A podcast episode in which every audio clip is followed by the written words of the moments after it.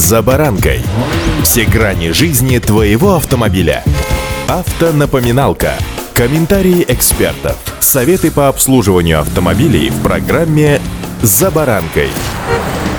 Как бы аккуратно не ездил водитель, пусть даже в его личном досье нарушение правил дорожного движения не зафиксировано, но вряд ли найдется среди нашей братьев водитель, который бы ни разу в жизни не нарушил правила дорожного движения, которые, что называется, висят на его совести. Как минимум, это означает, что никто, слава автомобильным богам, не пострадал. С другой стороны, это стало огромным уроком для самого водителя. С вами Забаранка Александр Карпов. Здравствуйте.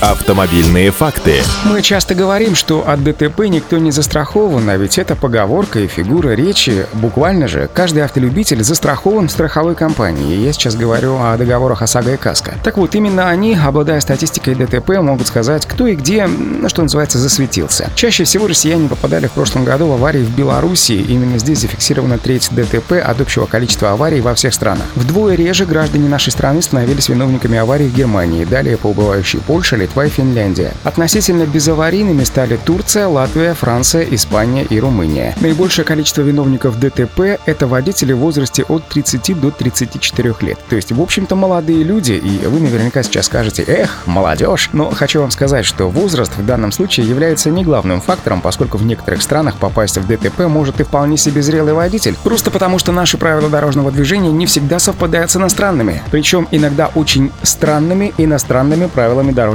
движения. Вы только представьте, в той же самой упомянутой мной только что Германии, садясь в автомобиль, следует воздержаться от проявления эмоций в немецких правилах дорожного движения отдельным пунктом прописаны штрафы за публичную демонстрацию среднего пальца и даже за высунутый язык на дороге. Зачастую такой штраф составляет от 500 до 3000 евро. Также в Германии запрещается остаться без бензина на автобане. Это нарушение карается солидным штрафом. Но это еще что называется цветочки.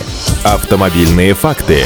В Соединенных Штатах действует целый букет законов и правил. Так, в Арканзасе, например, нельзя сигналить в местах, где продают холодные закуски после 9 часов вечера. В Коннектикуте запрещено есть в машине, а в Пенсильвании каждый владелец автомобиля обязан иметь при себе брезентовый чехол, чтобы иметь возможность накрыть машину во время встречи с гужевым транспортом. Зачем? Чтобы не напугать лошадь. В Джорджии нельзя плевать из окна легкового автомобиля или автобуса, но можно из окна грузовика. В Японии после дождя водителям приходится быть крайне осторожными, поскольку случайно обрызгав водой или грязью пешехода, автомобилист будет вынужден расстаться с весьма ощутимой суммой. Не стоит и говорить, насколько уважительно в таких условиях относятся японские водители к пешеходам, чему, безусловно, стоит поучиться нашим водителям. Пожалуй, самая запутанная система правил дорожного движения распространена в Италии. Местный закон «Зона ограниченного движения» в теории представляет собой обычный знак, запрещающий проезд. На деле же это неиссякаемый и постоянно обновляемый властями закон об ограничении въезда на конкретную улицу или территорию, которого должны придерживаться автомобилисты. Так, например, в Италии есть места, где проезд в зону ограничения разрешен только конкретному списку местных жителей. И Узнать об этом заранее, ну никак нельзя. Лишь позже нарушитель получит выписку о штрафе примерно от 50 до 100 евро. Границы таких зон могут меняться даже в зависимости от времени суток. Лучше всего просто не соваться в исторический центр на автомобиле в таких городах, как Рим, Флоренция или Милан. Для того, чтобы перечислить все неординарные, необычные, в общем-то даже не поддающиеся подчас логическому объяснению правила дорожного движения, действующие в разных странах, мне не хватит одной передачи. Как-нибудь я обязательно к этому вернусь. Пока же, друзья, строжайшее соблюдение правил дорожного движения как минимум на наших отечественных дорогах.